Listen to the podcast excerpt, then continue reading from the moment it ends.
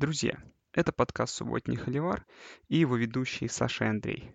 Мы делаем подкаст про студенческий футбол, драфт и приглашаем интересных гостей из мира колледж спорта. Вы можете с легкостью поддержать наш труд на Патреоне. Просто наберите в браузере patreon.com slash или пройдите по ссылке в описании. Спасибо. Подкаст «Субботний холивар», сезон 2020. Э, продолжаем превью конференции, на этот раз Big 12. Э, и обсудим еще парочку новостей. Э, привет, Андрей. Да, привет, Саша, всем привет. Тут так вышло, что в прошлом подкасте мы успели ответить на один вопрос Сергея Павленко, а тут он задал вопрос, как раз который я хотел обсудить. После того, как он задал этот вопрос в самом начале, так и еще сегодня ночью пришли новости, которые как раз подкидывают нам еще больше пищи для обсуждения.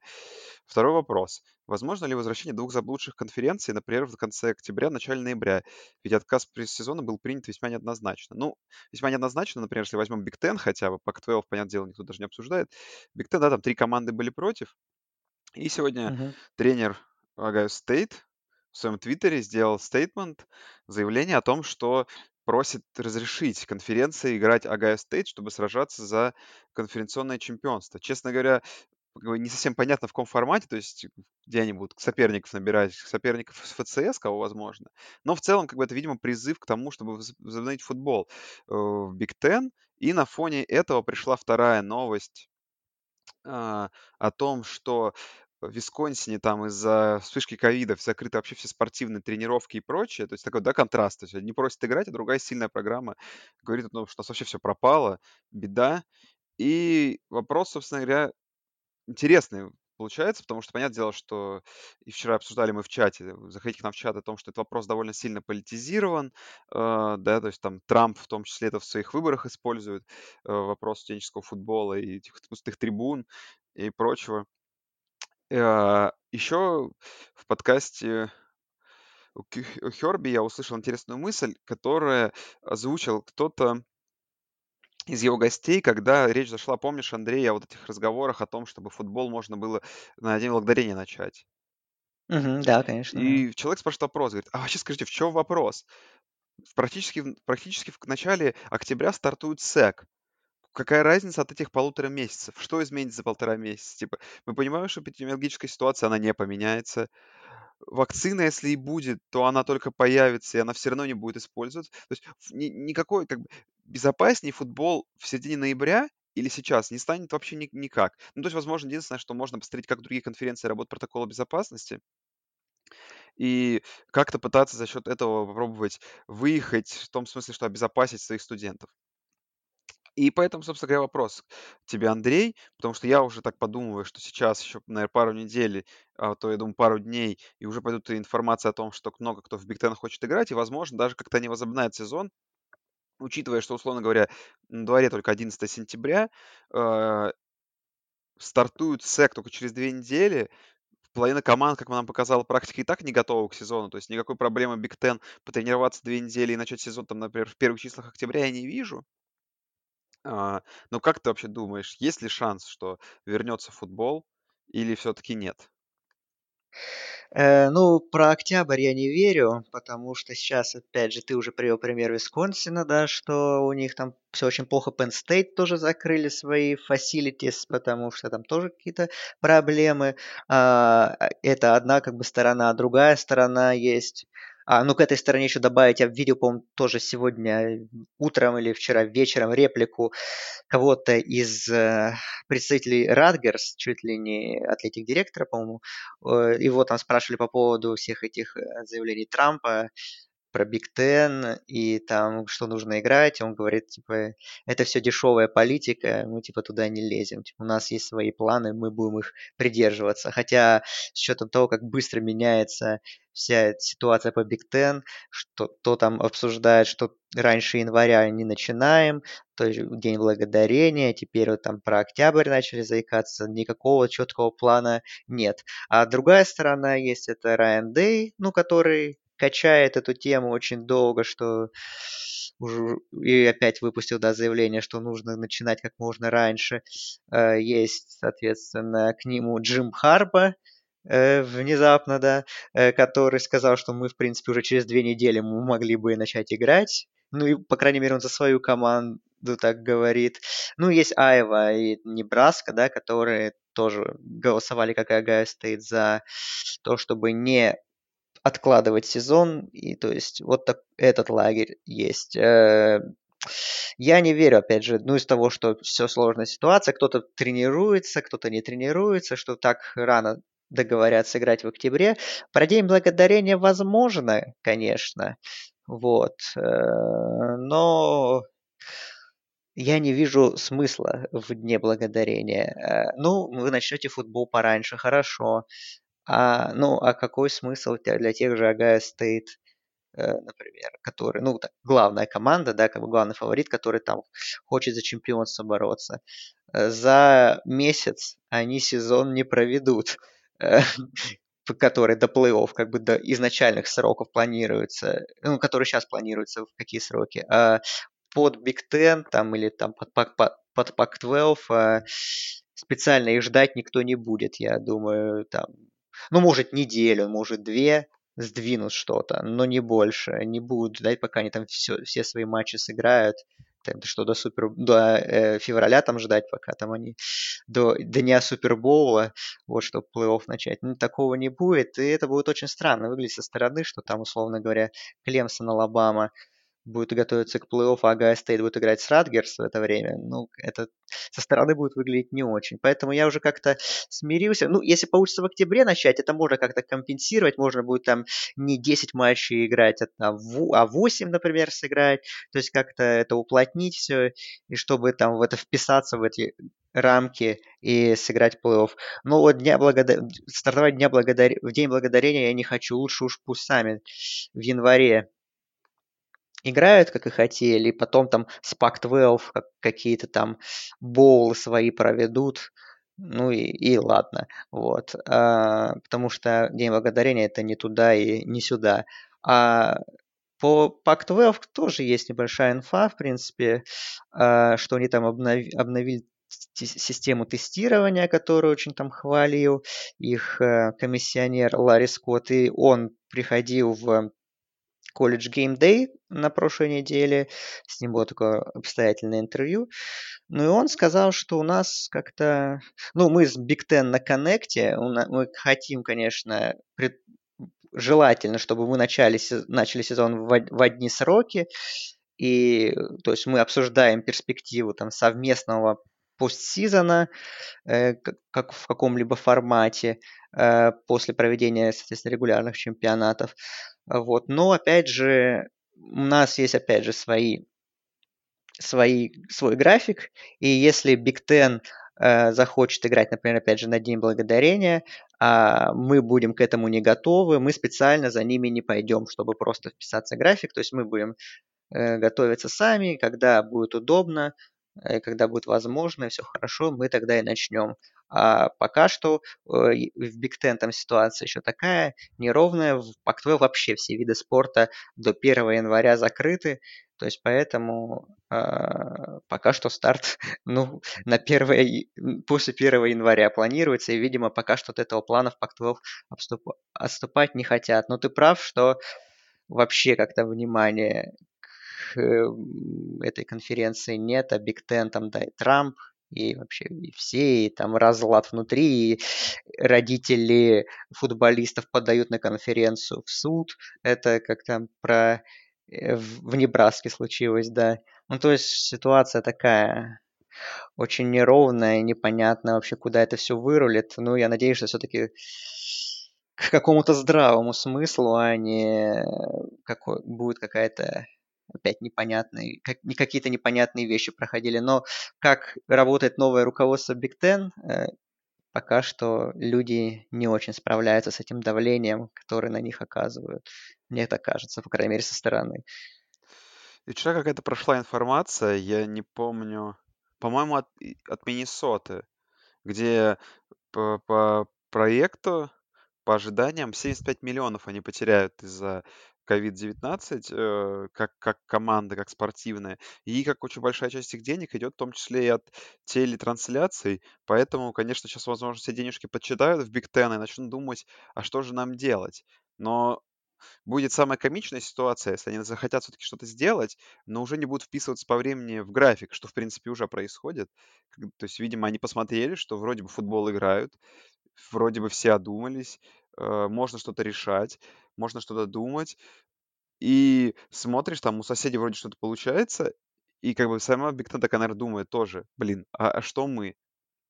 А что, а что Биг Ten, пока непонятно. Ну, посмотрим. Думаю, в течение пары дней, ну, максимум недели, думаю, получим какую-то полную достоверную информацию и, наверное, обсудим это в следующих выпусках. Да, ну, кстати, вот для Big Ten, как раз если в День Благодарения хотят начать, это, в принципе, нормально, потому что э, конкуренция будет ниже обычного, скажем так, будет, ну, будет студенческий футбол, мы надеемся, и будет НФЛ. Бейсбол уже к тому времени закончится, NBA к тому моменту точно не, стар, не, не стартует, как и НХЛ, поэтому, в принципе, с, свои как бы деньги компенсировать, ТВ-деньги они могут, наверное, в каком-то формате. Так что посмотрим. Ну да, ну, как они говорили изначально в руководстве конференции, нам э, здоровье игроков, которые не профессионалы, дороже, чем деньги. Ну, посмотрим. Конечно, на словах это все красиво, но понятное дело, что как, если вокруг будет недовольство и президентов университетов, атлетик-директоров, тренеров, игроков, ну, э, все, руководству конференции будет все сложнее дальше гнуть свою линию и говорить, что играть до января невозможно. Ладно, давай перейдем к последней игре первой недели, которую мы не успели обсудить, э, потому что я решил уснуть. При счете 14-0 и все выглядело в одну калитку, и думал, что, в принципе, шансов уже нет никакого у флота, но во что превратилась эта игра даже уже во второй половине, это совсем что-то с чем-то. 55-3 итоговый счет. После первой, первой половины счет был 31-0, и как мы с Андреем оба сошлись на одной общей мысли, в том, что лучший highlight да, второй половины, это когда Билл Беличик пришел в эфир и около там пяти минут игрового времени рассказывал, что самое забавное, что даже комментаторы не реагировали на тачдаун. Точнее, не говорили тачдаун, там, что произошел на поле, и продолжали задавать вопросы. То есть настолько все было интересно. Ну, Интересно по этому поводу две вещи. То есть букмекерская фора, которая выводила перед игрой Бригам Янг с форы в минус один, и интервью по ходу перерыва тренера флота о том, что команда его полностью не готова в связи с тем, что они не тренировались друг с другом, тренировались только на этих, э, на пэдах, то есть, да, на, как, Мгм. как бы это на русский слово, на русский язык-то перевести. Ну, не манекены На, какие-то. на Ну, ты, манекенах. ну, м, да, да, да, на, да, на общем, да. манекенах, они тренировались друг с другом, тренировались, как я понимаю, группами маленькими, то есть линейные с линейными, из-за этого вообще никакого взаимодействия не было. Ну, видно, проблема основная была, это пр- проблема то, что реакция опаздывала, прям видно при розыгрыше, и проблема с теклингом, да, там один из моментов, когда шесть человек мистеклят, причем, ну, не такие какие-то сложные теклы, а абсолютно обычные, да. Зак Вилсон, квотербек Григорьянга, сел, по-моему, там в начале третьей четверти еще на скамейку. Это, как бы итоговую статистику говорить бессмысленно. Все набрали кучу ярдов у Бригам Янга, у флота все плохо. А, Ну, теперь интересная игра на, не на этой неделе, а на следующей неделе. Бригам Янг в армия, которые обе команды, которые разгромно выиграли на первой неделе, неожиданно, при том, что так это были два таких самых близких матча первой недели, э, по мнению букмекеров, Мгм. два самых интересных. И теперь они друг с другом сыграют, и какая должна произойти аннигиляция, когда две таких сильных команды, видимо, встречаются. Это мы посмотрим. А, а игру второй недели э, Алабам Бирмингем против Майами, который я как раз-таки в свою очередь посмотрел, а Андрей теперь нет, мы обсудим в следующем подкасте Ну, уже. ну да, вместе полностью итоги недели подведем и Итоги недели всех обсудим, да. всех обсудим. Так, у тебя есть добавить что-то по игре Бригам Янг? Флот? Ну, есть, наве- ну, и- ну, в принципе, так, ты все сказал, такое базовое. Ну, конечно, да, было видно, что такое ощущение, что одна команда вообще тренировалась чуть ли не... У них было, была и полноценная весна, и полноценный летний лагерь, они вообще полностью заряжены и готовы, а другая действительно там провела пару тренировок вместе и вышла играть, э, потому что, да, особенно на линиях, конечно, что э, offensive line Бригем Янг доминировал, что D-line тоже постоянно давление оказывал. В общем, все здорово получилось у Кугарс, и уже все активнее говорят. вот эту нашу... То, что, что мы говорили в нашем превью подкасте про 8-0 Бригем Янг, сейчас уже активнее в Америке начали говорить, что вот э, очень похоже, потому что календарь ну, такой очень щадящий. И, и опять же задаются вопросом, что бы было бы, если бы у Бригем Янках остался их оригинальный календарь. Ну, это такое, конечно. А, и еще хотелось бы отметить из таких моментов танцы э, главного тренера Бригем Янга Калани Ситаки на бровке во второй половине. Выглядело это, конечно, как немножко уже издевательство над соперником, но чувство ритма видно, что у него хорошее. Так что тоже такой был небольшой highlight скучной второй половины. Но я посмотрел это в прямом эфире все, к своему, не знаю, счастью или несчастью. Ну, как посмотрел, можно сказать, что первую половину я смотрел, а вторую скорее так поглядывал, больше слушал и Беличика, и, ну, и комментаторов, ну, что происходит. Параллельно баскет смотрел, там, по-моему, Клипперс играли в это время. Вот, так что да, было зрелище, конечно, на любителя. И еще очень провальные ТВ-рейтинги это самый непросматриваемый матч на вот на этот день труда по за 15 лет, там чуть больше миллиона зрителей всего было на ESPN, Prime Time, так что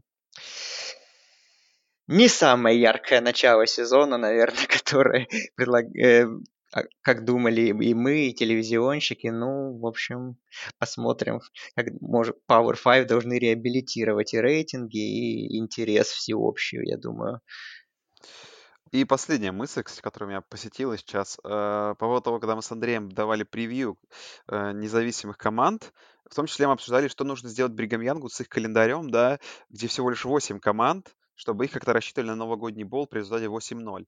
Слушай, ну и вот они, походу, нашли способ. Это просто выигрывать очень-очень крупно. То есть еще у них есть игра и с армией, и с Трой, и с Хьюстоном. Э, то есть там есть где, знаешь, еще крупных побед набрать. И, возможно, это, знаешь, первый шажок Бригам Янга к новогоднему болу был. Откуда мы знаем? Узнаем только к зиме. Угу. Посмотрим. А, да, ну и давай Big 12 пойдем. Стартует эта конференция так же, как и ACC на этой неделе.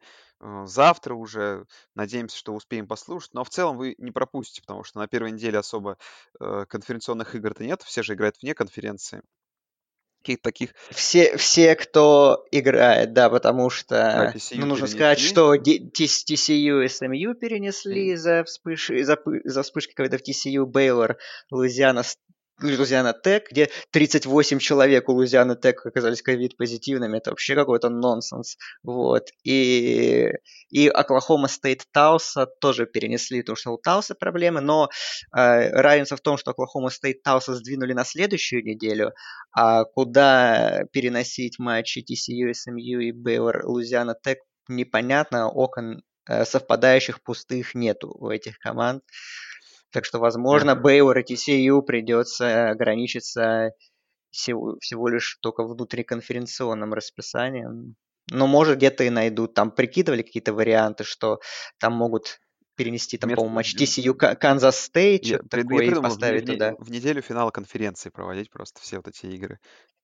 То есть там ну, да. будет финал какой-нибудь там, не знаю, там, Джорджия против Алабамы, и в это же время Бейлор, Луизиана Тек за что-то играет. Ну, посмотрим. Не, ну, на ну, самом возможно, деле, так. Ладно, все игры, но, честно говоря, вот SMU TCU, во-первых, очень интересная игра по вывеске была, и как раз я ее очень ждал, и она сегодня ночью как раз должна была произойти. Да, да, и да. вот из всех пропаж, конечно, это самая обидная игра. А так еще на этой неделе, если что, ну мы ладно, про эту неделю еще обсудим. Давай Big 12.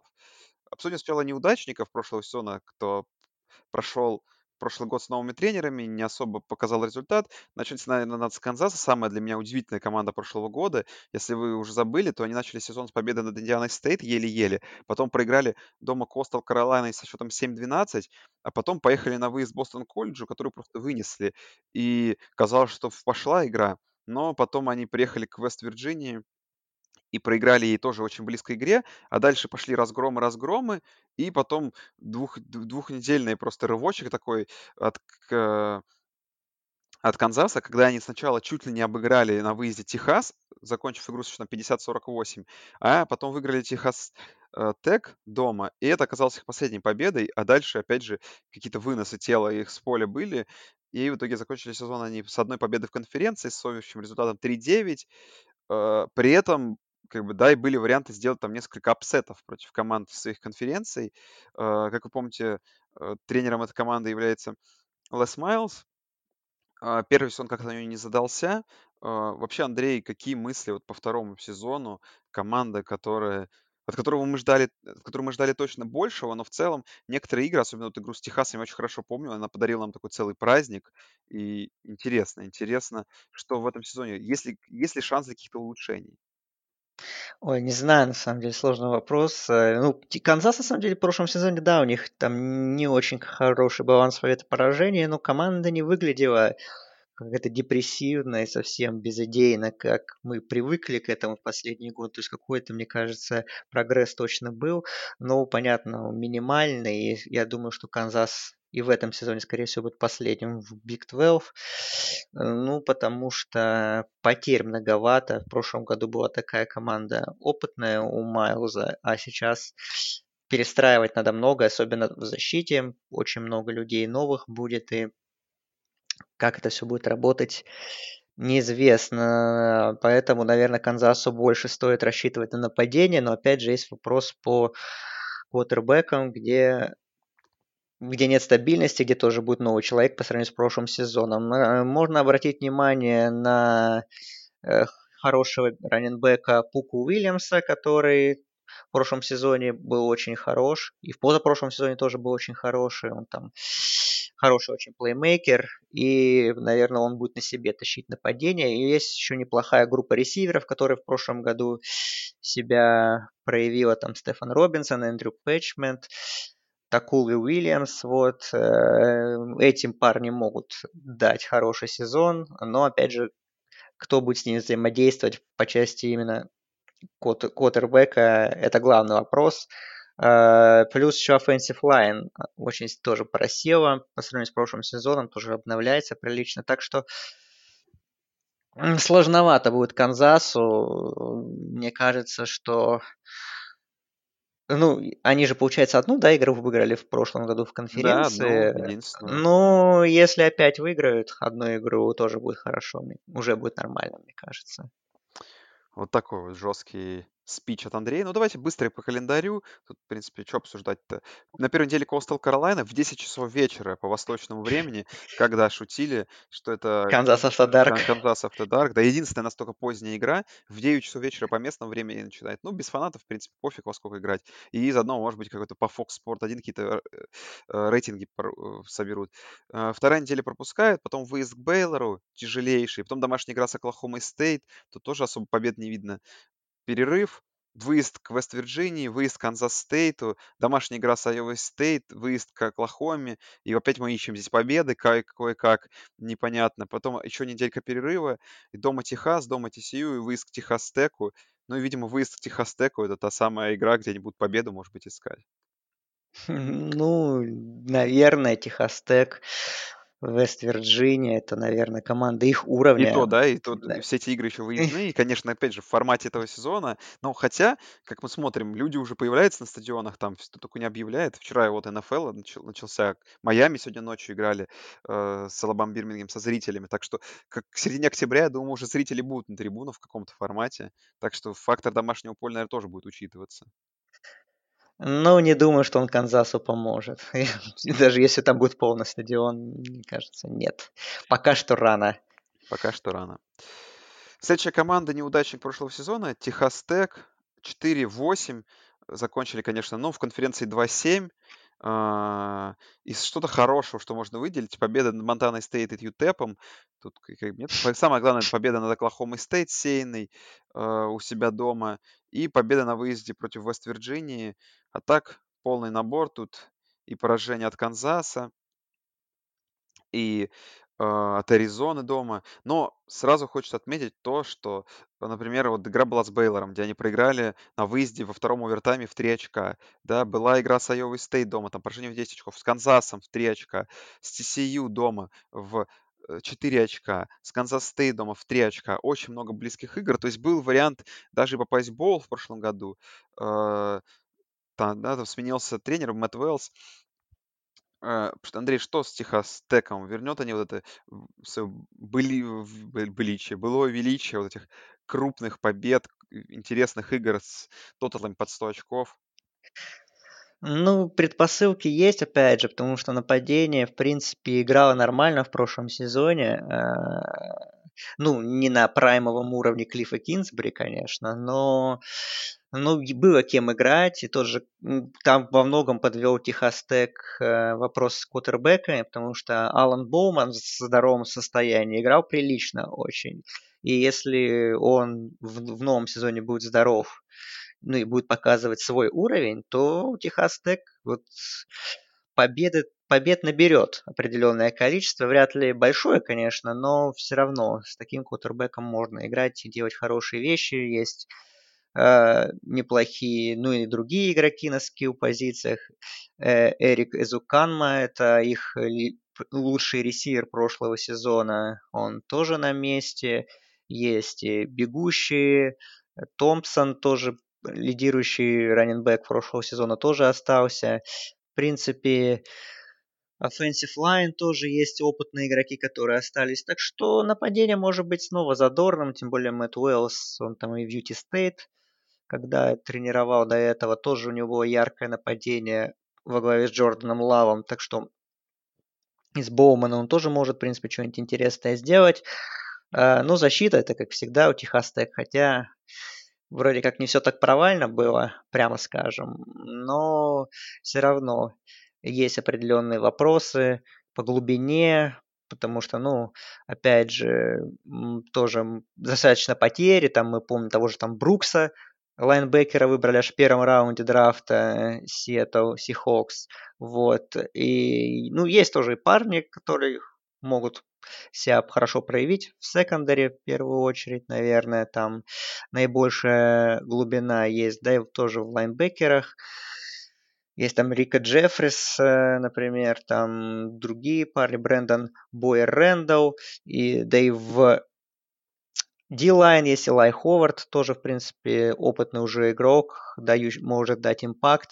Вот, поэтому я думаю, что будет улучшение, по крайней мере, по качеству игры. По результатам, ну, 4 победы в 10 матчах. Давай глянем расписание. Смогут ли набрать. Ну, давай.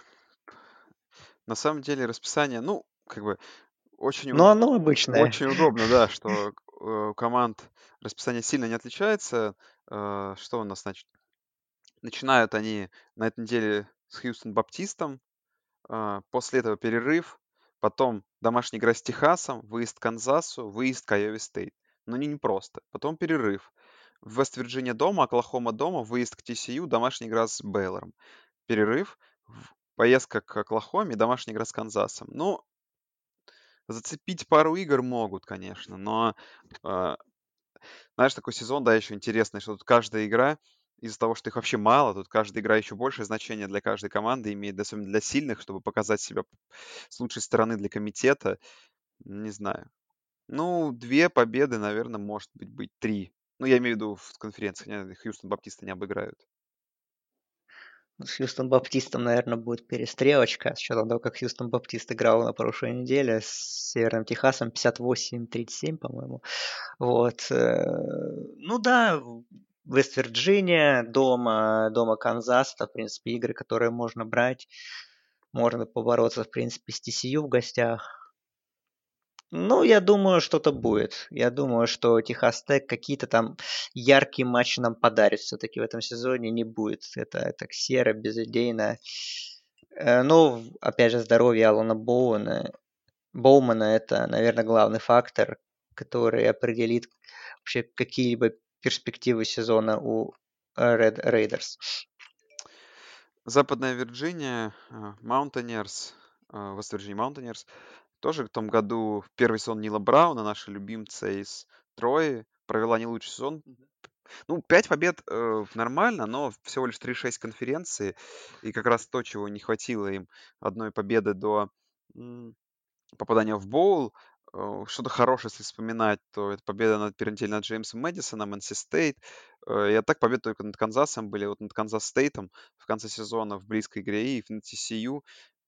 Очень много близких игр, то есть победы все, там с разницей в тачдаун, много поражений, с разницей в тачдауны меньше. А, то есть, опять же, маунтонерскими стали неудачниками вот этих близких игр. А, что, Андрей, во второй сезон Нила Брауна ждем от Западной Вирджинии? Да, учитывая вот это тоже маленький календарь, а, учитывая то, что, по сути, э, одна неделя на разыгровку, да, и дальше опять сразу же игры с серьезными соперниками, что в Big, э, что в Big 12 ждет э, Западную Вирджинию. Ну, я думаю, по игре, опять же, будут улучшения, должны быть, потому что в том году Западная Вирджиния была достаточно молодая команда, и она, ну, можно сказать, был реальный режим перестройки и под нового тренера, ну и, в принципе, по количеству людей сейчас, наверное, ну, уже игроки набрались опыта, набрали, изучили требования Нила Брауна, Должно быть, наверное, лучше. Опять же, вопрос, э, если по нападению смотреть с квотербеками, непонятно. Остин Кендалл, Джаред Дуги, потому что оба они играли в прошлом сезоне и как-то не впечатляли. Э, вынос очень плохо работал, у них 128 они были в FBS по выносным ярдам среднего за матч. Ну вот посмотрим, у них возвращается Леди Браун, поэтому, возможно, он сыграет лучше. Вот. Э, также, ну, посмотрим там по ресиверам, у них, в принципе, есть неплохие игроки тут. И Сэм Джеймс, э, Ти Джей Симмонс, это вот два таких уже опытных достаточно игрока. Но главное, опять же, чтобы им было кому бросать, как говорится. Вот. Э, так что нападение все равно вызывает вопросы. По защите посмотрим, но тут как-то пока что проч... запаса прочности больше, мне кажется, потому что есть там лайн... в линии Дариус Стилс, есть хороший игрок, тоже Джеффри Пулер, который был, наверное, одним из лучших плеймейкеров D-line в прошлом сезоне в лайнбекерах. Есть несколько хороших игроков во главе с Джаредом Бартлетом. Ну и в секондаре, наверное, самая лучшая глубина. Опять же, тут молодые парни в основном. Там Ник Трой Форчун, Алонзо Адай. Это вот игроки, которые играли в прошлом сезоне. Форчун вообще, будучи тру фрешманом, отыграл один с матчей и получил достаточно хорошие отзывы. И в сейфти в основном софмеры, но уже с опытом хорошим игры в прошлом сезоне. Так что э, защита, я думаю, тем более не у Браун такой, очень, ну, можно сказать, хорошо, хорошо строящий защиту специалист, вспом... даже вспом... вспоминая времена Трои, поэтому от защиты Западной Вирджинии можно ждать хороших каких-то вещей по нападению. Посмотрим. Ну и, конечно, если нападение будет, ну, сделает шаг вперед хотя бы, ну, желательно несколько, но хотя бы один по сравнению с прошлым сезоном, то, ну, команда может быть неприятной для, ну, не скажу для самых топовых программ для, э, в Big 12, но для такого второго уровня Вест-Вирджиния, в принципе, сможет, может с ними где-то подцепляться. Так, что у нас там? Расписание надо посмотреть. Ну, тут все Понятно. На первой неделе Истерн Кентаки, первой волне перерыв, как у всех. Оклахома Стейт на выезде, Бейлор дома, перерыв, Канзас дома, Техас Тек на выезде, Канзас Стейт дома, Техас на выезде, TCU дома, перерыв, Оклахома дома и Айова Стейт на выезде. Интересно. Интересно, конечно, но много таких соперников, которые они могут обыграть, играют, будут играть, будут играть, проводить свои поединки дома. То есть тут есть за что цепиться, за 6 побед. Ой, за 6 побед. Какие 6 побед-то тут? Сезон, сезон уже не тот, но за 5 побед цепляться можно. Ну, вот октябрьский отрезок мне у них нравится, в принципе. Бейлор дома, можно попробовать поцепляться. Канзас дома, Техас Тек в гостях, Канзас Стейт дома, ну, Техас, ладно, за скобки, TCU дома. Ну, тут вот, в принципе, поднабрать побед вполне себе можно. Ну, если мы не считаем Восточный Кентаки, ну, Восточной Кентаки, не знаю, мы видели на прошлой неделе с Маршалом 0.59, ну, вряд ли тут будут проблемы. Да. Давай пойдем к командам, которые какие-то больше задачи, возможно, хотят решать. Первый из них TCU. Андрей задается вопросом, вернется ли команда Паттерсона на более привычные позиции в 20-м после неудачи в 19-м. Ну, я бы не сказал, что прям какая-то неудача в 19-м. В 18 году, помню, TCU была такой самой безликой командой, низкорезультативной, но, конечно, хотя бы в боул попали, а в том году закончили свой сезон с результатом э, 5-7 и 3-6 конференции. Той самой одной пресловутой победы не хватило им до попадания в боулы.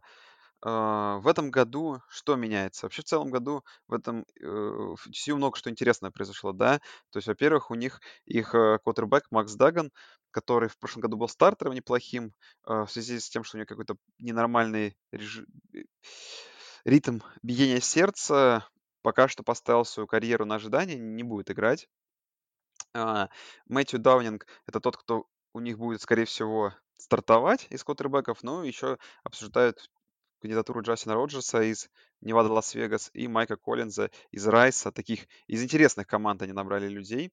Сказать ничего не могу. Uh, offensive line уходит очень много стартеров, но и многие отмечают, что это и хорошо.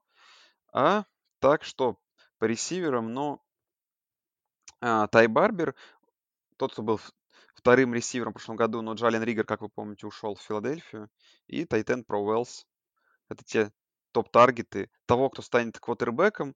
А, наверное, Андрей так скажу, что, наверное, линия будет лучше у TCU, чем в прошлом году, потому что, потому что она там в прошлом году была совсем плохая. А тут все зависит будет от того, как вот произойдет коннект квотербеков с своими ресиверами. И, возможно, от TCU можно ждать сезона получше, чем э, там 3-6. Ну, в нашем, в нашем формате там поменьше побед, поражений, но возможно, даже и на положительный баланс можно претендовать для TCU, если сезон сложится совсем удачным образом. Ну, тут, в принципе, как и с Вест-Вирджинией, для меня вопросы по нападению, как это будет все функционировать, потому что по защите, в принципе, вопросов особых нет. Гарри Паттерсон строит защиту хорошо, исторически, сколько в TCU работает. Это всегда одна из лучших защит Big 12.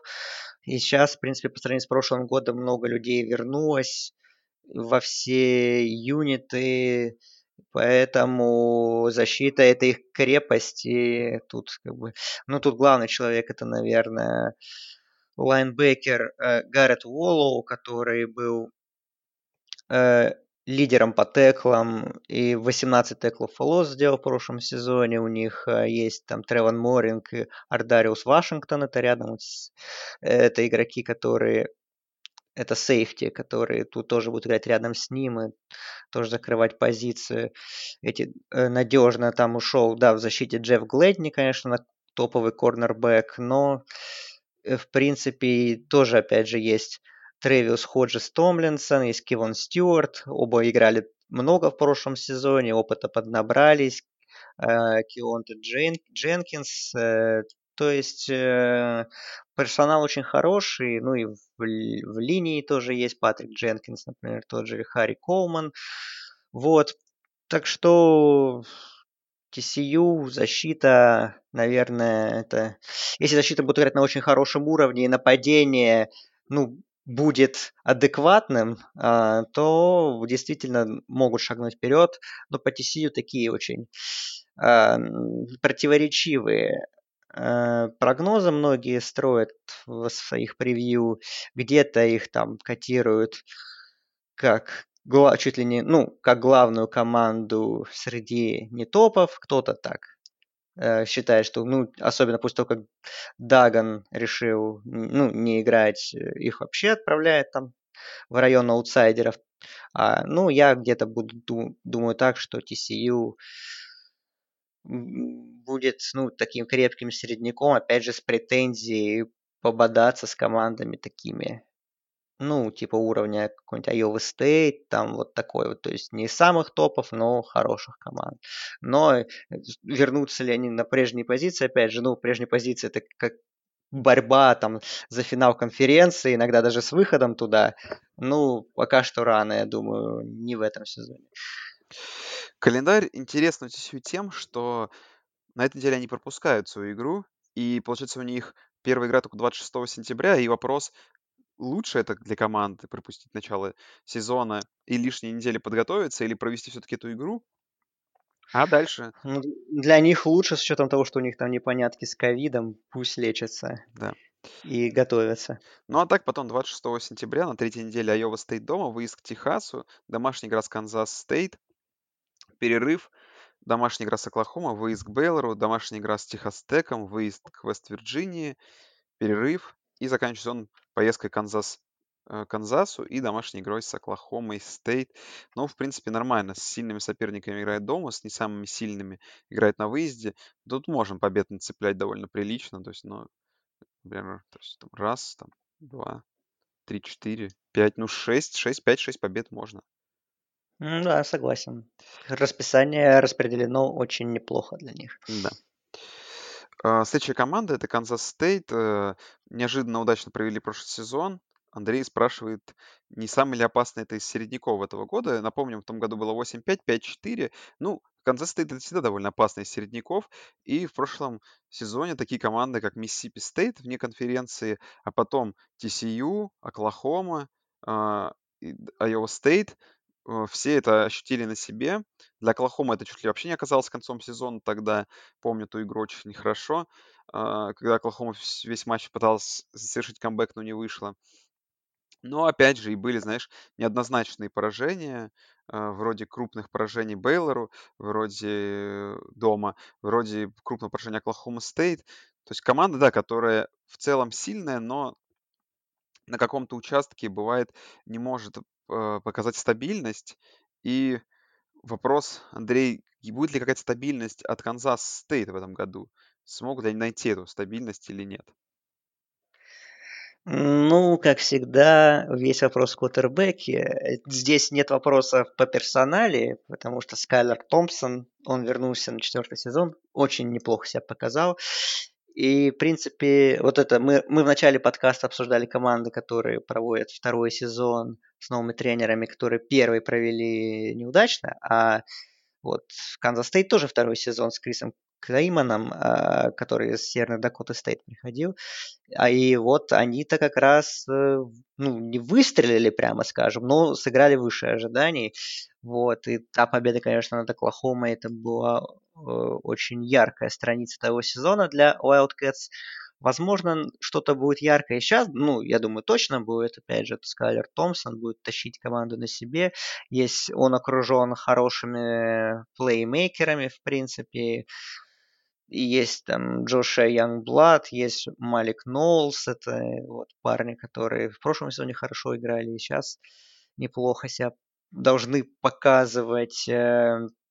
Есть игроки, которые э, ну и там и выносная игра была достаточно неплохая у них а, в прошлом году.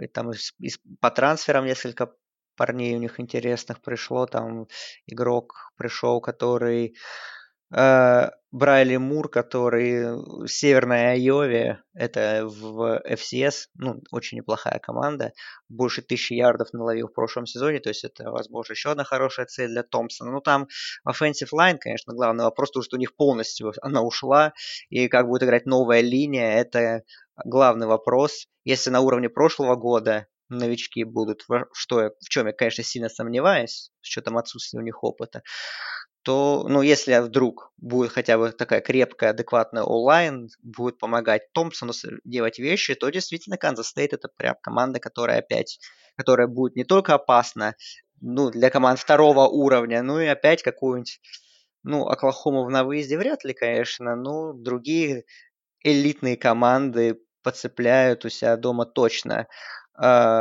По защите, в принципе, интересный момент, что у них defensive координатор ушел в Мичиган Стейт, потому что защита была очень хороша в прошлом сезоне, она была второй в Big 12 по пропущенным очкам в среднем за игру.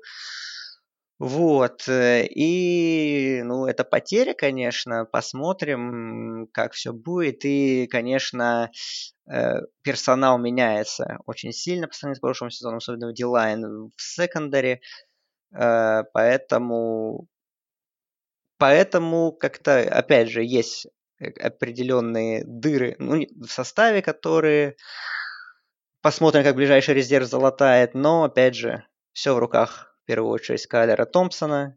Если все будет нормально, если он сделает еще шаг вперед по сравнению с прошлым сезоном, то э, действительно, наверное, Канзас Стейт среди каких команд пятого уровня, пятого-шестого места конференции на бумаге действительно могут быть самыми опасными или даже как-то выстрелить и чуть выше ожиданий еще сыграть.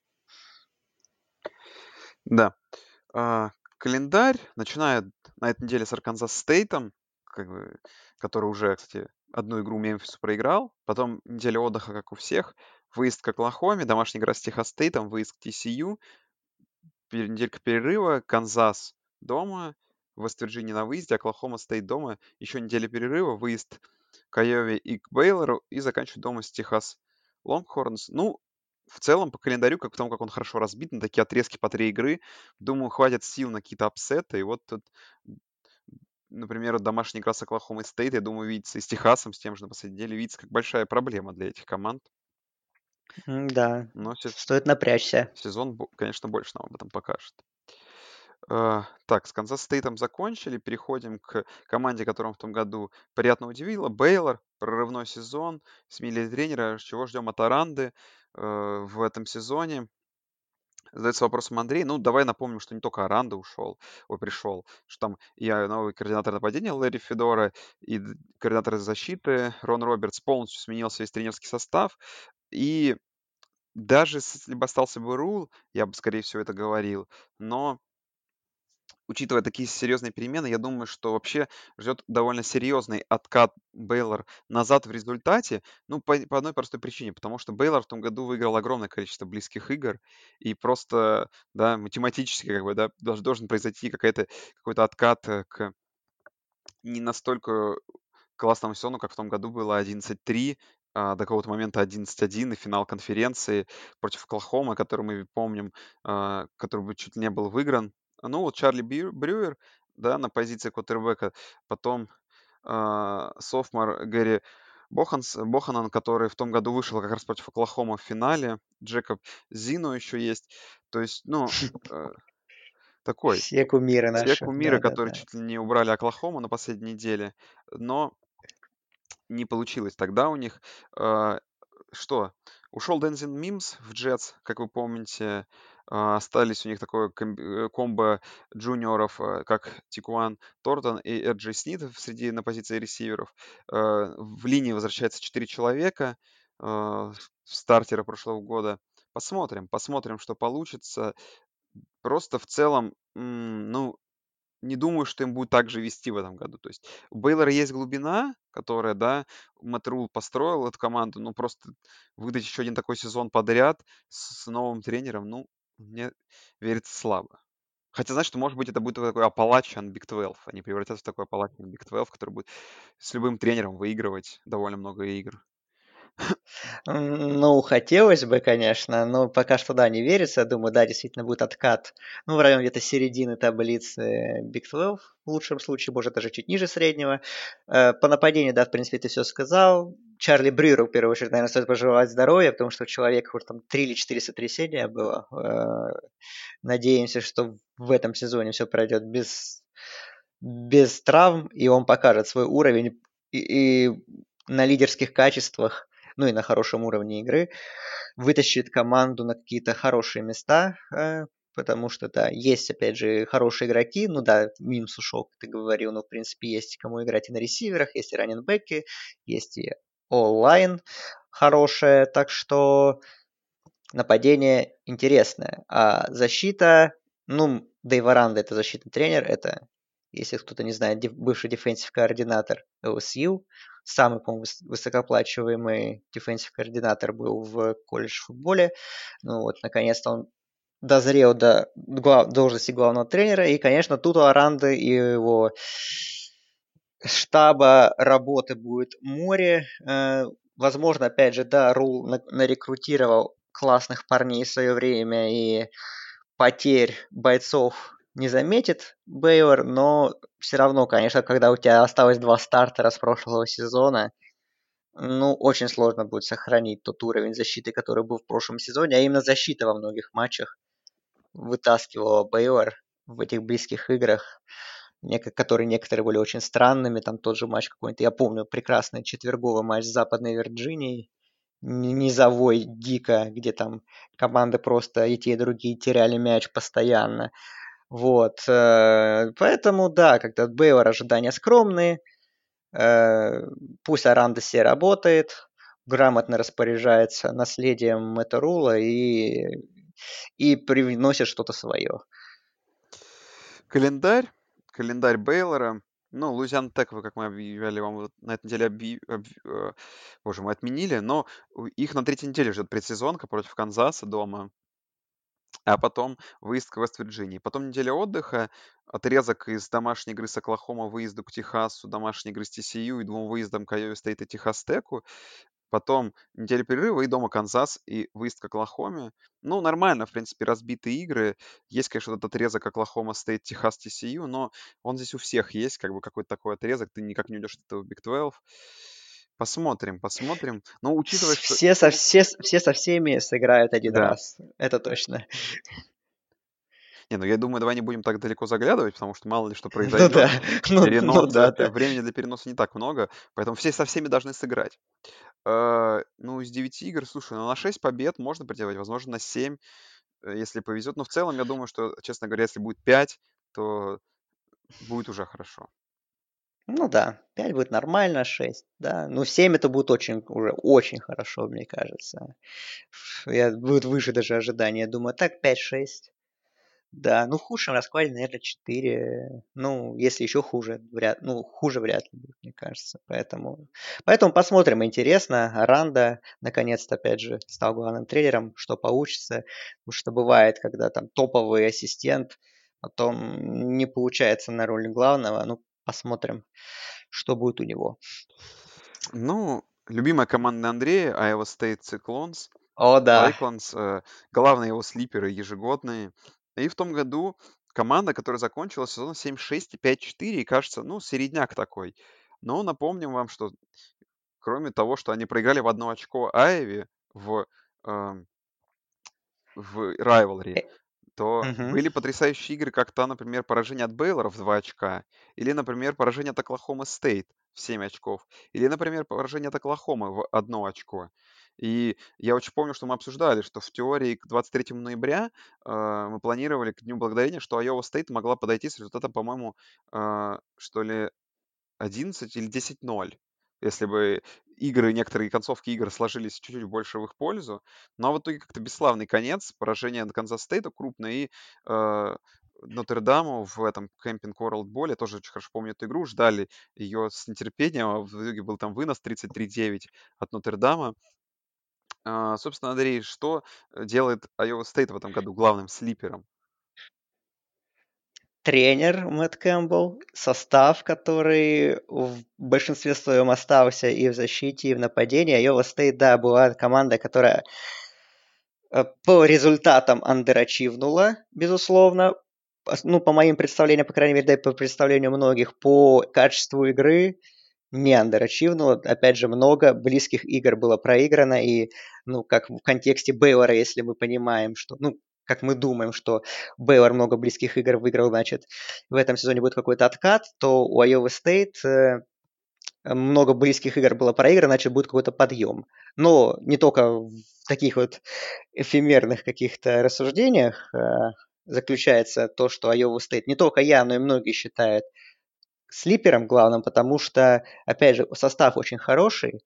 Брок Парди на месте, э, один из лучших квотербеков не только Big 12, но и, в принципе, студенческого футбола. Опять же, очень хорош. Прошлый сезон был, ну, местами не очень, потому что травмы были, но и другие, были игры, когда он действительно показывал свой уровень. Опять же, если сделать шаг вперед, если оправдать все авансы, все будет здорово, потому что окружен он уже обычными своими целями. Он очень любит бросать на тайтендов, а тайтенды главные прошлого года это Чарли Коллар, Чейз Аллен и Делан Сонер. Они все вернулись. Опять же, есть и хорошие принимающие с прошлого сезона оставшиеся. И раненбэк неплохой. Брис Холл тоже на месте. Вот, так что у них 8 по-моему, стартеров вернулось в нападении. И что говорит о том, что команда в атаке будет, должна быть очень опасной. А, и защита тоже, в принципе, Айова стоит. Ну да, там, конечно, бывали такие перестрелочки с Оклахомой, но там был очень забавный матч, когда Оклахома полностью выносила, по-моему, так, да, Оклахома выносила в первой половине, а потом, как Парди и компания начали камбэчить и практически выиграли игру. А защите тоже вернулось 8 стартеров с прошлого сезона. Декуан Бейли – это главный игрок, в, самый опытный в defensive line. Есть и другие там ветераны, Зак Петерсон, Вилл Макдональд. Есть э, хорошие игроки, опять же, и в лайнбекерах, Майк Роуз, Райан Венс, это тоже уже с большим опытом парни. Ну и в секондаре это, наверное, самая талантливая обойма. Там игрок, уровень, который был два раза выбран в сборную All Big 12 уже, это Крейг Эйсворт, он возвращается. Ну и плюс еще есть уже опытные там корнеры Энтони Джонсон, Детрон Янг и другие. Глубина в секондаре очень сильная. И травмы, которые там были в прошлом году, во многом даже помогли Iowa State, потому что очень многие парни набрались опыта, и теперь практически в полном составе они возвращаются. Э, вот, э, поэтому мне очень нравится, как комплектована команда, мне очень нравится, как работает Мэтт Кэмпбелл, мне нравится расписание, вот, поэтому, которое мы сейчас обсудим, поэтому Iowa State я держу за вас кулаки, парни. Я, конечно, не очень верю в финал конференции, прямо скажем, но в какие-то апсеты серьезные и то это точно. Но мне, конечно, как э, человеку симпатизирующему циклону, хотелось бы, чтобы Iowa State стала э, Бейлором прошлого сезона. И, то есть, и работа Кэмпбелла вылилась вот в такой какой-то общенациональный классный результат. Следующая команда. А, ну, а расписание давай А, пройдем. извиняюсь, Давай да. по расписанию Конечно, пройдемся. конечно, забыл, да. Расписание Ragin', Луизиана Ragin' Cajun на первой неделе. Это интересно будет Да, игра. неделя перерыва, выезд к TCU, домашняя игра с Оклахомой, домашняя игра с Техас Тек. Ну, выезд к TCU рабочий вариант, да, Оклахома дома, а почему бы нет? Айова, Ай- да, Айова да. Стейт их уже побеждала. Техас Тек, ну, в принципе, проходная команда. Неделя отдыха, выезд к Оклахоме Стейт, по которому мы сейчас пройдемся, это команда, которую я вообще в этом году сильно недооцениваю, скорее всего. Выезд к Канзасу, домашняя игра с Бейлором. Ну, то есть тоже не выглядит что-то супер серьезного. Домаш... Ой, неделя перерыва, домашняя игра с Канзасом, выезд к Техасу и домашняя игра с Вест-Вирджинией. Ну, вариант тому, что они к Техас, к игре с Техасом в последней неделе пойдут без поражения, но он вполне возможен. Или с одним поражением от Ну, Оклахомы. И тогда игра с Техасом, ну, скорее всего, будет за финал конференции. вполне возможно, да. Ну, конечно, выезд в Стилуотер к Оклахоме Стейт тоже не подарок. э, И Техас... Ну, вот Оклахома Стейт в гостях, Техас в гостях, это, конечно, очень неприятно и сложно будет. Э, Ну, как и дома Оклахома, безусловно, тоже. Э, Вот. Но не считаю. Я... Да, наверное, на бумаге Iowa State во всех этих играх андердоги, но, опять же, у этой потенциал этой команды такой, что она, в принципе, всех может обыграть. Поэтому Мгм. сбрасывать со счетов циклонов мы не будем, безусловно. А вот что касается ковбоев, Оклахома Стейт, я бы, честно говоря, скинул со счетов. М, Да? Ну-ка. Ну, прошлый сезон, вы помните, 8-5-5-4, или не помните, поражение Техасу, поражение Техас Теку, Бейлору, Оклахоме на последней неделе, поражение в боуле Техасу A&M. А, Слушай, ну, мо- мой кредит как бы недоверия к Оклахоме Стейт обусловлен как бы одним, что известно, что у Оклахома Стейт великолепное нападение, но известно также, что и защита у них любит пропустить э, довольно много очков, хотя в том году это так и не проявлялось. Но как только были какие-то такие заводные нападения, вроде Техас Тека, Техас, э, Техас обычно, даже Бейлор им накидал там 40 с лишним очков, сразу начинается проблема. А, Плюс по персоналиям, да, разобрать. Для меня, как бы, сейчас Оклахома Стейт это команда, где есть э, Чуба Хаббард, есть этот Элди Браун, его backup, и как бы нет ничего. То есть я ничего не говорю против Спенсера Сандерса, который, скорее всего, будет стартовать в их команде, но в целом, не знаю, и корпус ресиверов мне их не особо нравится, и а, Чуба Хаббард тоже не может тащить все в одиночку. И как-то, не знаю, и вот Ковбой для меня это команда, которую я сильно недооцениваю, и думаю, что вот в среднем она должна такой какой-то сред... абсолютно средний сезон выдать, и поэтому, как бы, переходя уж дальше, что, по сути, борьба за плей-офф у меня будет, раз- э, как по мне, будет э, между тремя командами. Э, собственно говоря, организована, да, это Техас, который мы еще обсудим, Оклахома, который мы обсудим, и Айова Стейт, который мы уже обсудили. Ну, я буду выступать защитником Оклахома Стейт. Для меня главное беспокойство это та история с Майком Ганди и Чубой Хаббардом, которые там какие-то негативные комментарии были. Там, ну, как раз вот на волне тех протестов, которые были в конце мая. А вот там даже э, Ганди извинялся. В общем, и конфликт уладили. И вроде как сейчас все нормально. А, и все готовы играть. Э, ну, Хаббард это, возможно, лучший раненбэк э, колледж футбола, возможно, не лучший, но один из топовых точно. Опять же, прошлый сезон выдающийся канадец провел. Если будет все так же, если обойдется без травм, то тащить ему по силам. Спенсер Сандерс для меня это главный вопрос. Безусловно, прошлый сезон он был фрешманом и был реально фрешманом, то есть много ошибок э, глупейших, из-за, из-за которых Оклахома Стейт некоторые матчи отдала. Э, ну, должен быть прогресс, и если он будет, это будет очень большой impact на нападение Оклахома Стейт. По ресиверам я не согласен, что, в принципе, не впечатляет, потому что, опять же, есть э, Уоллес, э, Тилан Уоллес, который, да, порвал кресты в прошлом сезоне, но это как бы он котировался ну, если бы он сыграл прошлый сезон, я думаю, он бы ушел уже на драфте, и он бы там уходил даже при огромной глубине корпуса ресиверов, он бы в, ну, не, может, не, конечно, не в первый день, но во второй, я думаю, его бы точно взяли. А, и сейчас, конечно, мы посмотрим, как он после ACL, но если все нормально, то для Сандерса это супер цель э, возвращается. И тоже один из там претендентов на билетников Эворд, э, приз лучшему ресиверу, на который он уже был номинирован в 2018 году. Так что Уоллес все в порядке. Ну, и, в принципе, и помимо него есть игроки, там, Ди Андерсона не взяли из ОСЮ, там есть еще Дилан Стонер, так что Брейден Джонсон. Так что нет, я, я думаю, что Э, есть глубина на ресиверах, и с учетом того, опять же, нападения Ганди, думаю, как-то это все разовьется.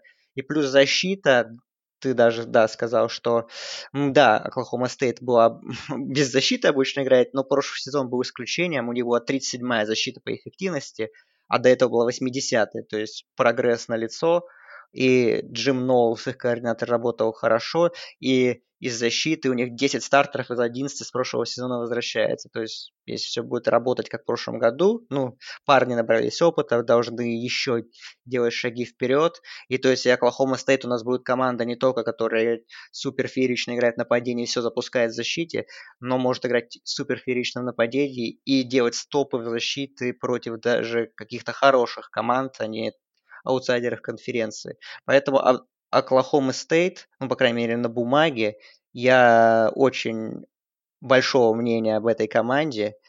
И я считаю, что топ-15, они входят в сезон как топ-15 сейные. И я думаю, что они вполне могут быть и выше. Э, потенциал этой команды, мне кажется, на этот сезон уж точно очень высокий. К расписанию перейдем. Как вы помните, игра с первой недели перенесена на следующую, поэтому Оклахома Стейт Талс играет через неделю. Потом игра с Вест-Вирджинией дома, выезд к Канзасу, ну такое нормальное начало. Неделя отдыха, выезд к Бейлору, две подряд домашних игры с Айова Стейт и с Техасом, которые, наверное, много что определят для них, и выезд к Канзас Стейту. Неделя перерыва, э, игра с Оклахомой, Бедлам, Техас Тек дома, TCU на выезде. Посмотрим, посмотрим. Расписание э, интересно разбито и сильные соперники более-менее раскиданы по э, месяцам. А, собственно, Андрей, к кому переходим? К Техасу. Последний год Сэма Эллинджера э, спрашивает меня Андрей, дотащит ли он команду к победе в конференции. Мне кажется, нам не хватает болт предикшенов каких-то. Наверное, выдать какой-нибудь не спич, я какой-нибудь такой совсем простяцкий. Наверное, что-то из серии того, что Техас в следующем году unbeaten, Техас э, национальный чемпион, сезон сколько там, 9-0, 11-0 сезон, Лонгхорнс, э, Херман приводит э, Техас наконец-то к великолепному победу, победе в NCAA. Наконец-то мы так долго этого ждали. Сэм Эллинджер, MVP, э, уходит, э, в смысле MVP, боже мой, Хайсман уходит, Хайсман. уходит на... Я, кстати, говорю, я в прошлом году говорил, что он Хайсманом будет, не получилось. Первый, ну, просто ошибся годом. Уходит на первом, первом пиком на драфте вместо Тейл Лоренса. Лоренса, да. Все, это такой вот мой спич по, по Техасу. Ну, честно говоря, я по Техасу просто вообще вкратце, на самом деле, скажу, что э, Андрей даст, я думаю, более. Ну, все-таки, знаешь, это как вот что-то типа, как было с Мичиганом, когда там в прошлом, два года назад, да, когда, ну, вр- вот вроде вот в этом году Оклахома, ну, из-за последние годы самая такая не то чтобы слабая, но самая такая обыгрываемая. То есть тот, тот год, когда Техас, наверное, когда у Техаса больше всего шансов, наверное, обыграть э, Оклахому, когда если не в этом году. И, ну, наверное, Техас уже должен воспользоваться этой, этой возможностью. Почему это должно произойти не в этом году? Уж Андрей скажет. Но в целом, я в этом году надоел мне Оклахому, буду болеть за Техас. Ну, ты, в общем, ты веришь в Тех, Техас из бэк наконец-то, да? А, ну, э, упоминавшийся нами уже чуть ранее Кирк Хербстрейт тоже говорит, когда они в геймдей давали прогнозы на на, победы, на победителей конференции он поставил именно на Техас, э, что выиграет. Так что ты, э, ну, с главным аналитиком колледж футбола хорошего одного мнения. Два главных аналитика колледж футбола за Техас. Я, конечно, ну, у Техаса есть шансы, безусловно. Безусловно, когда у вас такой квотербек, как Сэм Эллингер, шансы есть всегда. Потому что, ну, это лучший квотербек Техаса со времен ну, Кольта Маккоя, наверное, кто, то есть это вот, потому что между ними никого не было. Кольт Маккоя, у Кольта Маккоя были свои победы в конференции, был свой национальный финал, который они проиграли. Возможно, Эллингер также хорошо закончит э, свою студенческую карьеру. Э, новые координаторы и в защите, и в нападении, что интересно, потому что Майк Юрчич в нападении, Крис Эшто в защите.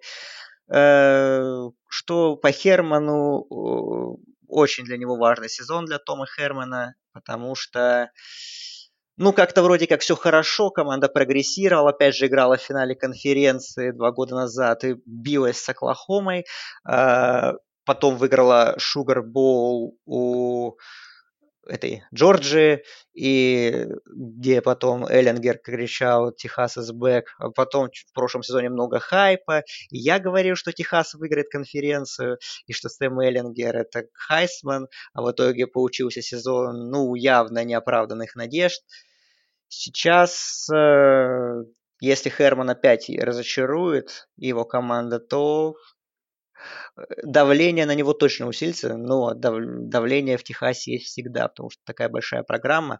А, что у Эллингера? Тут, конечно, интересный вопрос по ресиверам, потому что Дюверней и Джонсон ушли на драфте, да, э, и нужно будет их продакшн заменять, э, заменить кому-то, кто это будет. Ну, в принципе, есть игроки. Они взяли Тарика Блэка из Мичигана по трансферу. Очень талантливого парня, но который уже столько травм перенес, что он никак раскрыться не может. Есть э, также Джордан Витингтон, тоже интересный молодой игрок. Вот, так что по ресиверам есть вопросы. Посмотрим, как это все будет работать. По раненбекам оставили, остался Кионте Инграм, их главный бегущий с прошлого сезона. Плюс есть Биджан Робинсон, очень интересный проспект, э, фрешман.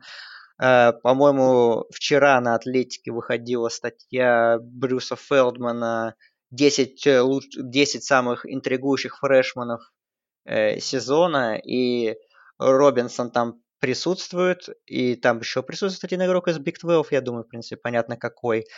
Про него мы будем говорить попозже чуть-чуть. Вот, э, Offensive line, э, тут есть э, потери, но есть, в принципе, вернувшийся левый текл Самуэль Косми, хороший игрок, есть Дерек Керсеттер, это тоже опытный очень игрок, такой универсал, он уже и гардом, и теклом поиграть успел. Так что, ну, я думаю, вопрос по ресиверам Эллингер решит, я думаю, опять же, там парней он раскроет. По защите, конечно, с приходом Эша они меняют схему 3-4 на 4-3 э, базовую, посмотрим. Но зато возвращается 9 стартеров с прошлого сезона. А в прошлом сезоне у Техаса были такие очень много травм в, напад... в защите, ну и во многом это поспособствовало, опять же, тому, что многие парни набрались опыта и теперь ну, должны играть стабильнее и интереснее. У них очень хорошо укомплектовано секондари, в первую очередь, Джеллен Грин, Дэшон Джеймисон, это корнербеки, сейфти есть там, Кейден Стернс, Биджей Фостер.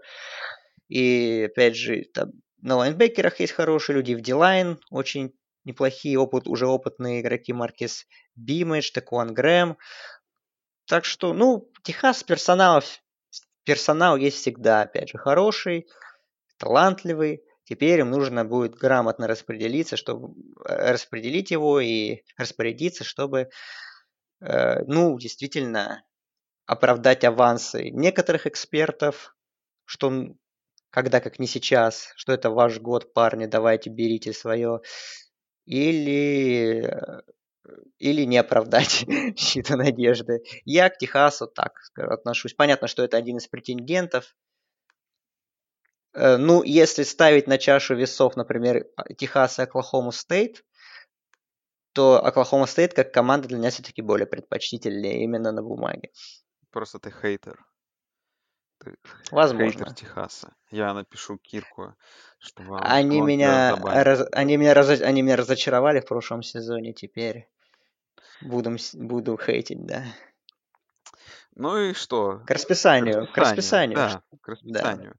Вот у, у Техаса в теории самый идеально разбитый календарь, потому что у них, кроме первой недели, потом три по три таких отрезка с перерывами. И в каждой из этих три подряд отрезка главные, то есть вот, вот в этой троице по одной серьезной игре. Сначала это Оклахома, потом Оклахома Стейт, потом Айова Стейт. Но если это полностью расписать, то это они начинают с UTEP, Техас Эль-Пасо в эти выходные. Потом неделя отдыха, Техас Тек, TCU дома, на выезде Техас Тек, TCU дома и э, игра на Коттон Боуле против Оклахомы, да, Ред Ривер.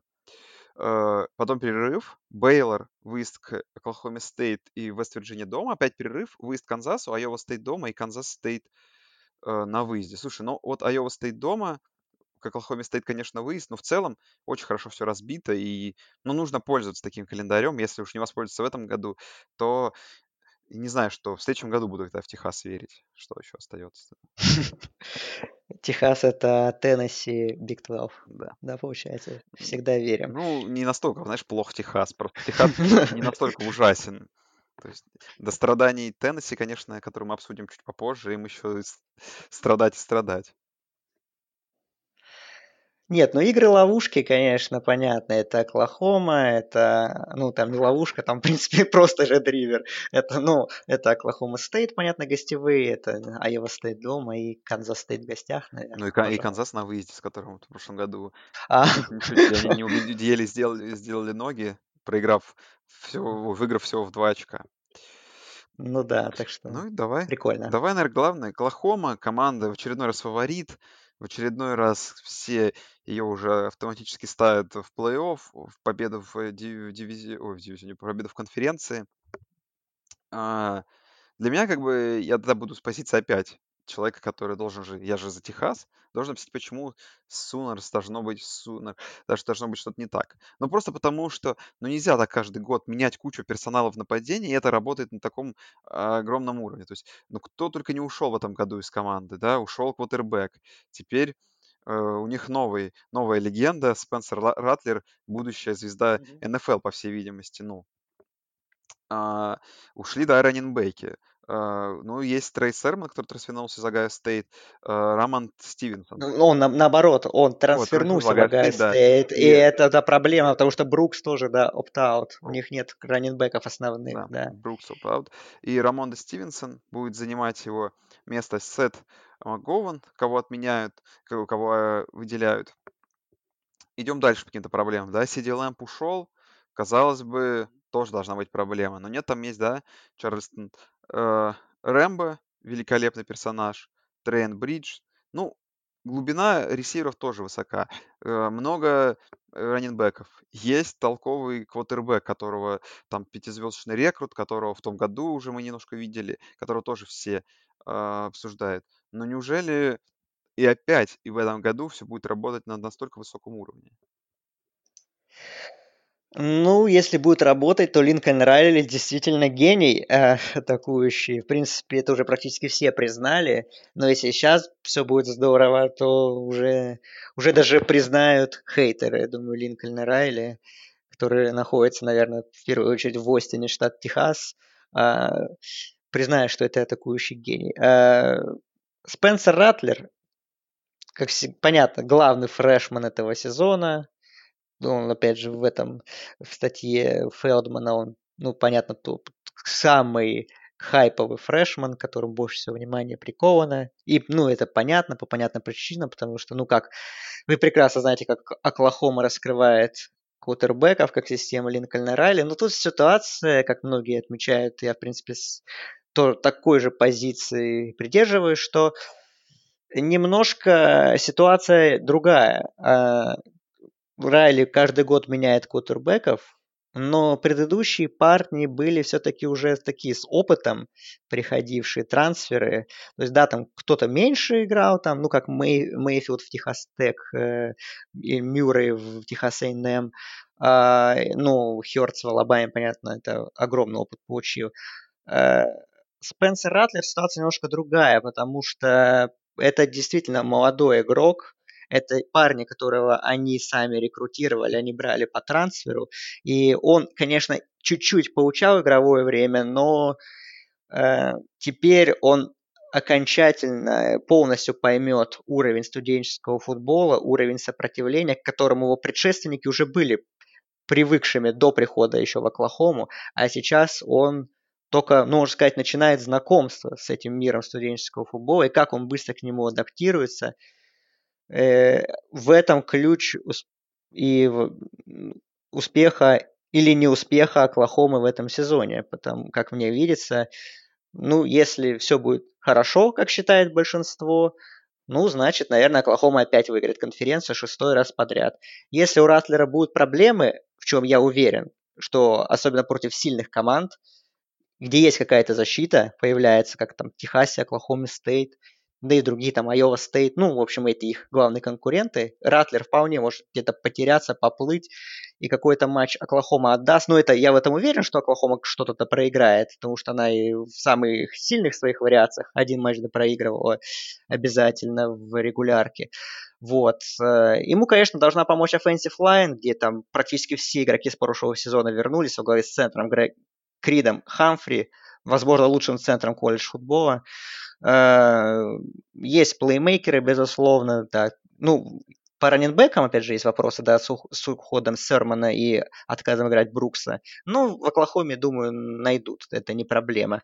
По защите, защита, как всегда, главный бич Оклахомы, который их отделяет от не просто команды, которая залетела в плей-офф благодаря победе в Биг 12, и потом оттуда с треском, со свистом вылетает в полуфинале до реально какого-то контендера полноценного, потому что, ну, ну, вы прекрасно знаете полуфиналы Оклахомы. То есть, ну, вы помните матч с ЛСЮ в прошлом году, где просто защита была беспомощна. Хотя по конференции, вроде как по регулярке, были действительно прогресс под руководством Алекса Гринча, да, э, были хорошие матчи, где они даже подсушивали соперника, но, конечно, для общенационального уровня это было недостаточно. Если будет прогресс в этом сезоне, возможно, Оклахома будет более конкурентоспособной с монстрами, там, с Сек или с Клемсоном.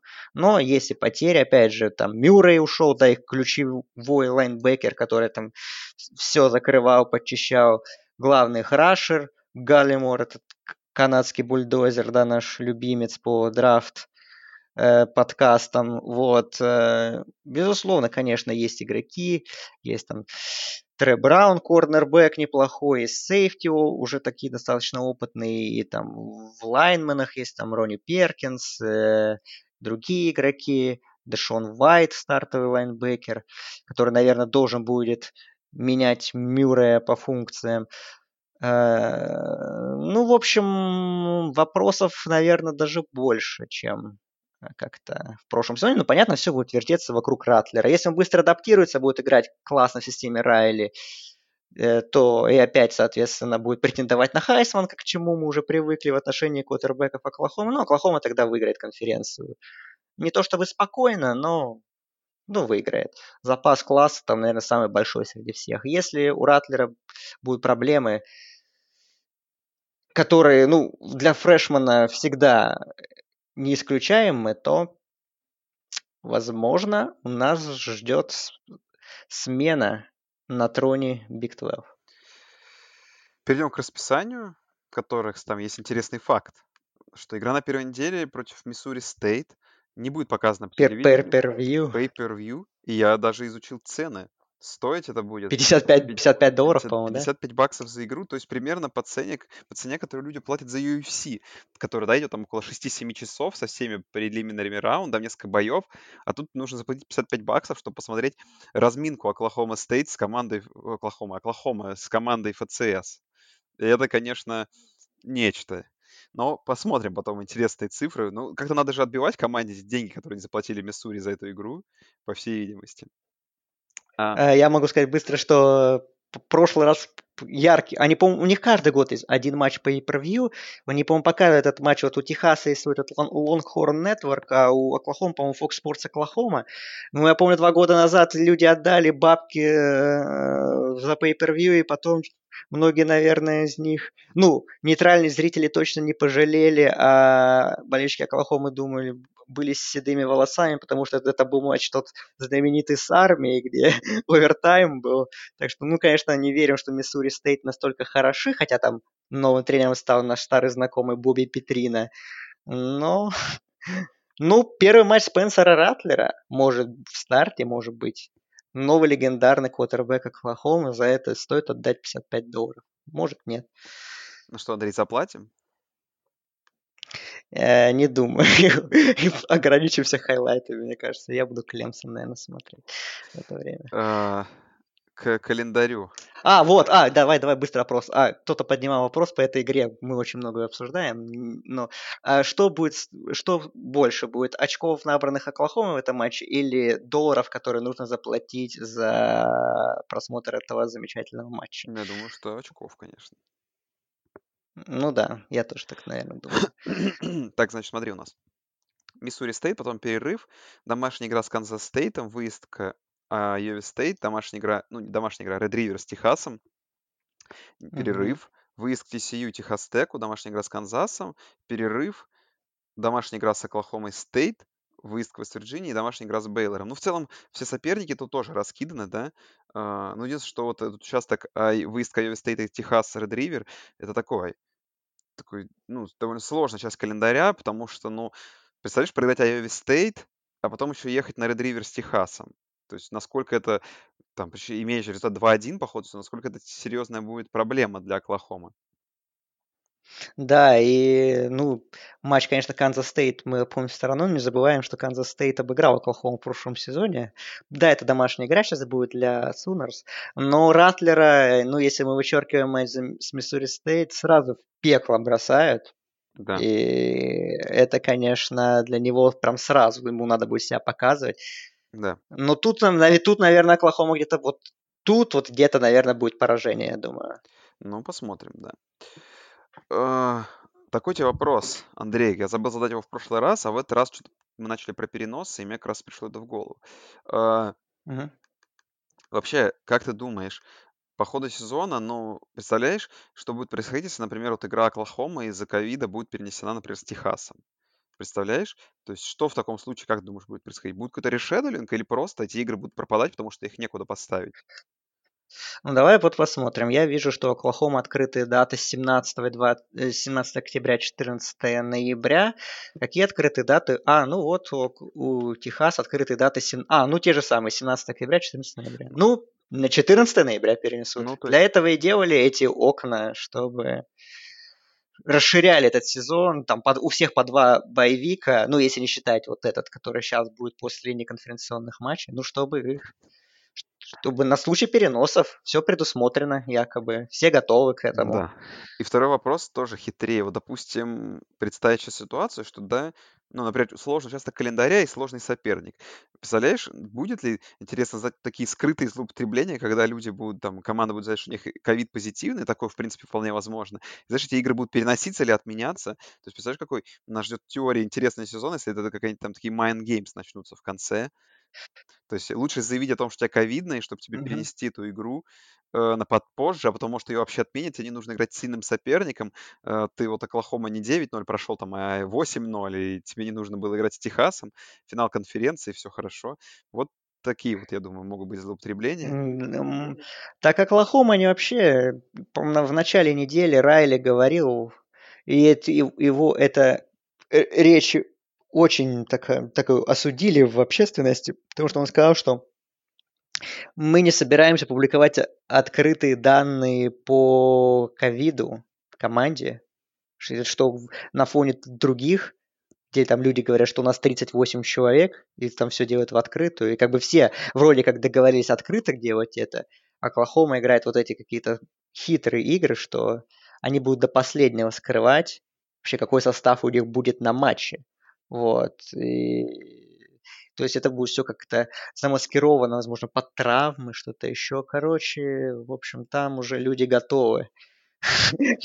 Там люди готовы к серьезным вещам, к серьезному сезону, что, возможно, мы там ждем сейчас все Ратлера на Миссури Стейт, а там вообще какой-нибудь новый человек появится. А где Ратлер? Ну, травму на последней тренировке получил. Или там горло заболело, не смог сыграть. Извините, ждите в следующий раз. Да, будет так интересно. что очень интересно, да. Ну что, ну давай. Ну что, кто в финале конференции? В финале конференции? Так, ну Оклахом, получается, два, две игры проигрывает, мы сейчас насчитали. Значит, в финале конференции угу. будет Iowa State против Техаса, правильно же? Ну, это твой, твой прогноз. Я все-таки думаю, что Оклахома пройдет в финал конференции. Я думаю, что будет в финале конференции Бедлам, а, но выиграет Cowboys. Так что Оклахома Стейт это мой победитель Big 12 в этом сезоне. А кто будет? Хотели bold prediction ы. Это не bold prediction, потому что я так реально думаю. Мне кажется, что Оклахома Стейт в этом году может выиграть. Бедлам на бедламе. Угу. Так, а кто будет в финале Big Ten тогда давай? Big чего? Big Ten? Это, Big... это такая, такая конференция существует? Это вопрос подвоха. А, хорошо. А, не знаю. Агая Стейт будет. Они будут одни играть, потому что они точно. И сами собой придут в финал конференции. Да. Так, друзья, ну вот мы вроде бы заканчиваем с превью Big, Big 12. В прошлой неделе мы обсудили. Давай. Правильно? Неделю. Да, мы все. Давай обсудим неделю. Вторую. Ну давай. Предстоящую. Тут у нас наконец-то полноценные первые и вторая волны есть. И даже третьи. Все, и есть даже ночная игра. Э, в 7 часов вечера у нас тут э, на выбор 5 игр. Северная Каролина против Сиракьюза. Ой, сейчас, подожди, я только открою с тот, с, тот, с этим, с форами. А то я открыл на ESPN немножко не то. Э, в 7 часов вечера э, Северная Каролина начинает с Сиракьюзом. Это первая внутриконференционная игра сразу в ACC, и фора на UNC аж 23 очка, что кажется мне довольно большим числом. Ну, да ладно уже. Это их дело, это мы уже даже обсуждали. Еще есть из вариантов Iowa State Лузиана, минус один с половиной. Такая самая, наверное, э, интересная и близкая игра э, первой недели ожидается. Посмотрим на циклонов и на Raging Cajun. Э, потом, что у нас еще есть? Это вот сеяные команды. Еще три матча по несеяных команд. Тут Appalachian State против Шарлотты, минус 17 очков на Appalachian State. И игра Вест-Вирджинии и Западной Кентаки. Тут без, без форы, потому что, видим, команда ФЦС. И игра Канзас Стейта против Арканзас Стейта. Э, фора всего лишь минус 10 очков на Канзас Стейт. Э, что-то Андрей для себя бы выделил. Ну, наверное, две игры. Э, ну, в принципе, наверное, Айова и Северная Каролина. Ну, Айова, Айова Стейт, Айова Стейт, Луизиана точно. Ну, наверное, вторая, да, Северная Каролина. Думаю, да. Такие игры. Ну, за Апалачан точно следим. Обязательно. А, так, это у нас первая волна заканчивается. Потом начинается средняя волна, такая в 8.30 вечера. Армия против Луизианы Монро. Ну, армия, как вы помните, великолепно провела матч на первой неделе. Перед Бригом Янгом, наверное, будут дальше разминаться. Поэтому игра такая интересная. Посмотрим. Минус 21 фора. Будем поглядывать. Очень быстро что поднял.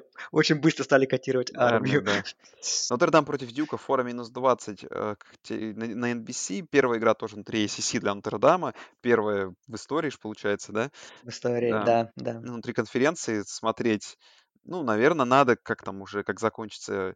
Ну, скорее всего, будем честны, на, в матче Iowa State и Северная Каролина будут blowout ы, да, в принципе, и везде в первой волне, поэтому можно будет к 8.30, к 9.30, то есть через 2,5 часа уже, возможно, и на Нотр-Дам переключаться. А, потом интригующая игра первой недели, уже полноценная вторая волна в 10.30 а, в Талахасе, Флорида Стейт, Джорджия Тек, минус 12,5 Флорида Стейт, Техас Стейт, Техас Сан-Антонио, Джорджия Саузерн Кэмпбелл, и в 11 часов вечера Питтсбург, Остин Пи. Ну, скорее всего, тут придется смотреть Флориду Стейт, Джорджию Тек, но если что-то включить на второй экран, то я даже не знаю. Такой выбор интересный. Э, но, наверное, надо включить Техас Стейт, Техас, Техас Сан-Антонио, потому что тут хотя бы две команды из первого дивизиона играют. Угу. Ну, мы, ну, не, можно смотреть Нотр-Дам, а потом уже, да, что-то выбрать, где будет, поинте... где будет интереснее, Возможно, матч Питтсбург, Остин, Остин Пи будет интересный, но не, не Может точно. быть, может но быть. это не точно, да. да. И полноценные ночные игры в 2 часа ночи Оклахома Стейт, Миссури, pay покупайте... Ой, игры... билет на игру стоит, кстати, если что, я смотрю, 44 доллара, то есть дешевле, чем то есть per per view дороже, чем билеты приходят. Но, с другой стороны, это безопаснее в нынешнее время. Южная Флорида Цитадель, наверное, одна из главных вывесок недели. Цитадель навсегда в нашем сердечке. Вейк Форест Клемсон, прайм-таймовая игра. Кстати, я посмотрел, что даже не Кирби ее комментирует. Кирби на, этом, э, на этой неделе ничего не комментирует. Он на NFL. Да. Он на NFL будет на Monday Night впервые на Питтсбург Giants, да. по-моему. Да. Клемсон минус 33 фора. Южная Алабама Тулейн. Это самая интересная игра, когда я вчера смотрел вывески. А я сейчас зашел на StopHub. Это самая дорогая игра по билетам недели. На стадион в Мобиле билеты на Южную Алабаму, которая наконец за кучу времени выиграла первую игру на выезде, стоят от 140 долларов. Вот я сейчас сижу. 144 доллара самый дешевый билет на эту игру. 144 бакса на Южную Алабаму. Это что-то... Это обычно цена такая на Техас. Вот, например, Техас следом играет 3 часа ночи с Ютепом. На Техас 41 бакс стоит билет, да? При том, что, ну, стадион как бы не заполняется полностью, то есть спрос на билеты есть в Техасе еще больше, чем обычно, и такая цена меня немножко удивила. Также в 3 часа ночи Луи, даже давай, давай добьем тут. Луивиль, Западный Кентаки, в 3 часа ночи Техас Тек, э, Хьюстон Баптист, по ESPN+, Big 12 Network какой-то, и Канзас Коастел Каролайна в 5 часов ночи. Канзас всего фаворит в, в тачдаун, 6,5 очков, но вы помните, на прошлом году Кост Каролайна, Коста Каролайна, Каролайна, боже мой, обыграла Канзас, и это такой шанс для возмездия для Канзаса. Да, особенно когда не будет конкуренции Да. среди других матчей. Все будут смотреть, хотя, ну, понятное дело, что все люди с восточного побережья будут спать, и только какие-то э, задроты с западного побережья это будут смотреть, наверное. И, и я, возможно, буду смотреть, потому что у меня, для меня это чуть ли не самое идеальное время для просмотра футбола. Ну, судя по всему, ночью как бы Клемсон, понятно, дело, посмотрим. Ну, с Клемсоном все будет ясно довольно быстро. С Техасом, предполагаю, будет все тоже довольно быстро ясно. А вот придется разрываться, видимо, между игрой Южная Алабама Тулейн и Луивиль Вестерн Кентаки, где, скорее всего, какая-то борьба обещается. Угу, да, либо заплатим 55 долларов, все-таки посмотрим на Оклахому. Ну, вряд ли. Ну да, то есть э, не сказать, что прям неделя пылает яркими вывесками, но я насчитал ну, матчей 5 точно интересных есть, прям интересных. И, и игры такие, ну, которые, ну, играют сильные команды, за которыми так или иначе все равно будем следить. Ну, как, как минимум, играет, там, раз... играет первосейная команда нации. Да, да, да. Так что так что не, футбол возвращается. Надеемся, что там в последний момент никого не отменят, хотя сейчас ну, надо быть к этому готовым, опять же, такие реалии, что, возможно, мы так расписание вам э, прочитали и обсудили, а возможно еще какие-то игры выпадут. Ну, мы надеемся, что нет. Поэтому смотрите. Вообще сейчас, конечно, в плане спорта очень такой уникальный период. Просто разрываешься от североамериканских лиг, да, что там минувшей ночью, да, этот был твит TSPN, да, который облетел все, что там все четыре топ-лиги были матчи, плюс WNBA, там MLS, с US Open и в колледж футбол, то есть там вообще все. Только там Наскара не хватило в этот день, так был бы вообще, наверное, полный набор. Вот. Э, поэтому как это все смотреть? ну, надо находить время, что такой уникальный период. Придется спать мало, наверное, в ближайшее время, потому что трансляций много. Что вот даже сегодня вот я до сих пор, вот мы записываемся днем в пятницу, я не посмотрел ни Opener NFL, ни Майами Алабама Бирмингем, потому что, ну, там был баскетбол с утра, вот, поэтому сейчас я буду закрывать долги по футболу, скажем так, потому что времени мало, а посмотреть хочется. И смотрите поэтому тоже с нами. Студенческий футбол, конечно, в первую очередь. Да, друзья, ну на этом заканчиваем. Скоро выйдем с превью SEC. Благо, у нас еще две недели до SEC. Наверное, пока будем выходить в формате э, превью-ревью недели, один подкаст в неделю, а еще где-нибудь по ходу, по ходу закинем вам превью SEC, и на этом закончится все. Но не факт. Возможно, еще придется делать, писать превью по Big Ten. Но это мы уже увидим. И, возможно, по Pac-12. Да, поэтому следите за обновлениями, э, пишите комментарии, что и пишите вопросы, чтобы попадать в наш подкаст, как делает Сергей Павленко последние два выпуска. Берите пример. Ну, вступайте в чат и так далее. Ну, в общем, да, сезон разгоняется, и надо обсуждать его и активно смотреть матчи. Так что давайте верим в то, что футбола будет много. И что от, отмены будут, но по минимуму. Все, всем пока. Пока.